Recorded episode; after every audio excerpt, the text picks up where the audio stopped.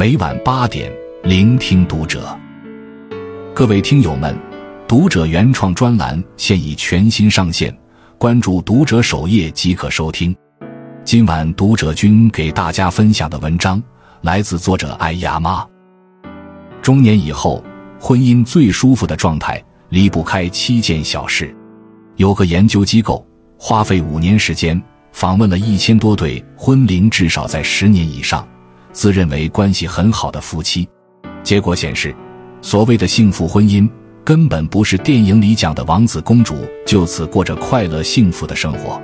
相反，那些过得幸福的夫妻，不是没有矛盾和压力，而是他们都懂得用心经营婚姻。两口子过日子，无非和一日三餐、柴米油盐、家长里短打交道。不一定大起大落，贵在平凡岁月中，彼此有携手编织美好和谐的未来画面的心。做对这七件事，婚姻才有保鲜的可能。一，在外人面前极力护短。金牌调解节目来过一对求助的夫妻，妻子看到家里经济压力大，毅然辞职创业做餐饮，可丈夫总觉得她的个性脾气不适合。总在长辈和孩子面前奚落她、打压她。有一次，孩子写作业比较吃力，丈夫暗示说：“不行就放弃，别像你妈那样硬着头皮上。”这些不认可、不支持，让妻子感到沉重和压力，甚至想啥都不干了，免得吃力不讨好。现场专家听完他们的讲述，一针见血指出问题的症结。丈夫人前不懂得护短，很伤妻子的自尊心。夫妻本为一体，一荣俱荣，一损俱损。如果人前不给另一半留面子，对方做什么都打压，那俩人很可能就走不下去了。既然有缘成为同林鸟，就应是你中有我，我中有你，不应当众指责批评，而是保护他的尊严，不给外人看笑话的机会。懂得护短，才能堵住婚姻的破口，不让矛盾有机可乘，守护婚姻一步一个脚印的走下去。二，注重仪式感，给婚姻保鲜。多少结婚五年、十年的老夫老妻，一讲到仪式感，就是一脸不屑，认为那不过是小年轻的专属，早就和当了父母的，自己无关。可真正懂得过日子的夫妻。不愿像在家里蓬头垢面、邋里邋遢的自己低头，更不想天天过着白开水一般的生活。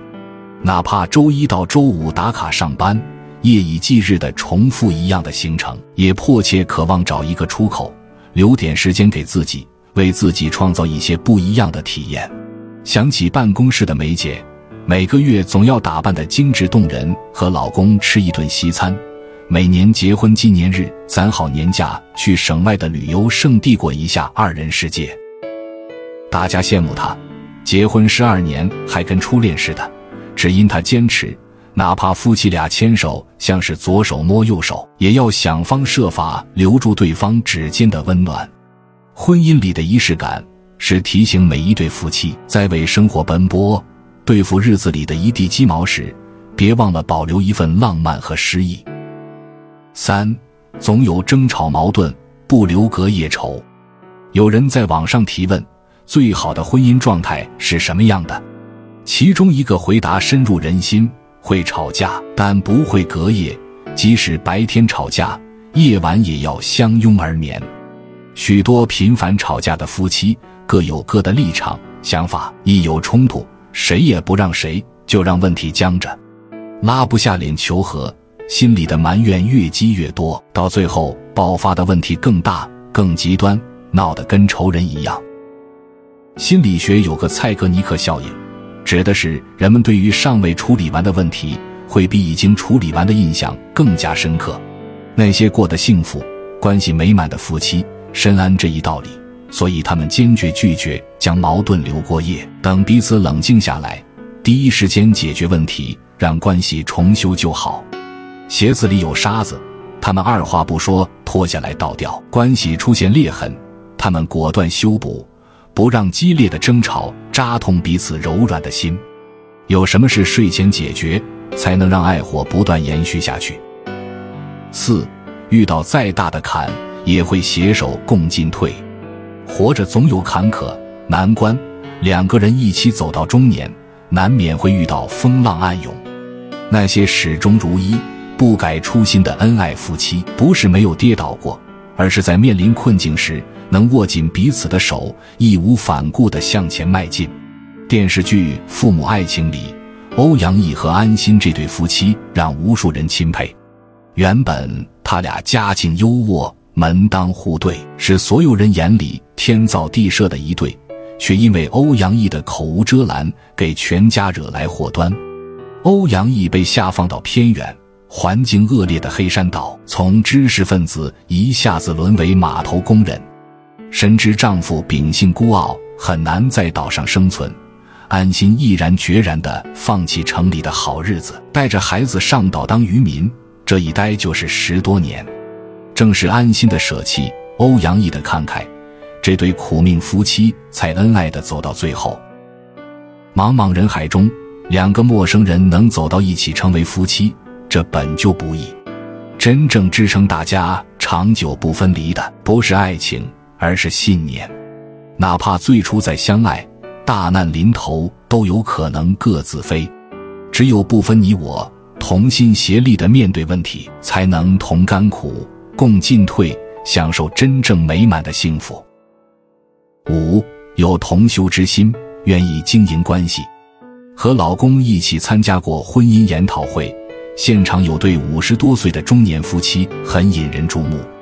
主持人好奇的递过麦克风问：“是什么原因让你俩来参加这样的课程？”原以为他们会有点不好意思，不料丈夫满脸骄傲的站起来，分享了自己的故事。我们结婚快三十年，一直吵吵闹闹，关系不大好。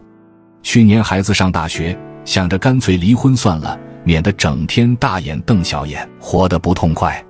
结果刚有这个念头，就被别人硬拉着去参加了一场婚姻经营的讲座。整场听下来，才明白我和爱人这些年白过了。后来我俩决定重新学习怎么经营家庭，给孩子们做榜样。当时我被这段分享深深打动，多难得的觉悟，难怪从他们身上看到了爱的光芒。没有人天生懂得如何为人妻、为人父，唯有夫妻同修，一起用心学习，避免不必要的矛盾纷争，家才有温度和格局。六，常常靠行动表达爱意。仔细想想，你是否很久没做过这些事情了？另一半正在熬夜赶资料。你心疼他，给他倒一杯咖啡或热茶。他刚下班回家，鞋子、包包来不及放下，就冲到厨房准备做饭。结果你已经帮他做好了一桌饭菜。看到的他衣袖、裤脚破了个洞，你不嫌弃他邋遢，而是默默拿出针线帮他缝补漂亮。很多时候，与其怪另一半对自己没有温存和爱，不如换位思考。是不是自己平日利于表达，尤其是行动上？有句话这么说：行动上的关心比任何挂在嘴边上的承诺更有意义。爱的传递是夫妻之间能主动给予对方支持、鼓励、赞美、关心和举手投足的体贴，那是说再甜蜜的话都代替不了的。每一对爱久弥新的夫妻，无不从小小的家务活。简单的小事开始传递爱，纵然爱的火焰会燃尽，但每一次行动留下的痕迹会印刻在心上，一直延续下去。七，把夫妻关系放在诸事的第一位。作家李爱玲说：“多少中国式婚姻是一张床上睡了六个人。家庭的排位中，如若孩子、父母排在夫妻之前，那顺序就乱了，一定会平添很多事端。”教育专家蒋佩蓉老师在《佩蓉的妈妈经》里讲到一段和母亲闹掰的经历。那时佩蓉老师已经结婚了，可母亲总想见她，并让她先安排好回娘家的时间再告诉丈夫。可她坚决不同意，说一定要先跟丈夫商量。母亲为此特别不高兴，情绪一上来就骂人。不过蒋佩蓉始终坚持：如果你不尊重我先生，我只好挂断电话了。后来真挂了电话，母亲慢慢也意识到要改变自己的做法，不能破坏孩子的婚姻。这之后，蒋佩蓉夫妇和母亲的关系一直特别融洽，家事一直都是最难打理的仗，想要大家都顺心顺意、和睦共处，最重要的是把夫妻关系放在第一位，父母、子女、金钱都不能成为打乱排序的借口。家庭关系的顺序对了，生活就顺了。作家毕淑敏说过：“婚姻并不仅仅是快乐，是节日，是两情相悦，是生死与共，它还是考验，是煎熬，是一种对熟悉生活的破坏和一种崭新模式的建立，是包含了智慧、勇气、人格、意志的双方的双重组合。人生一世，草木一秋。”越是用心经营夫妻关系，越能明白美好姻缘的不易和可贵。多一些包容和尊重，常常给生活注入新鲜感。不把矛盾留过夜，患难中紧牵住彼此的手，追求共同成长和进步。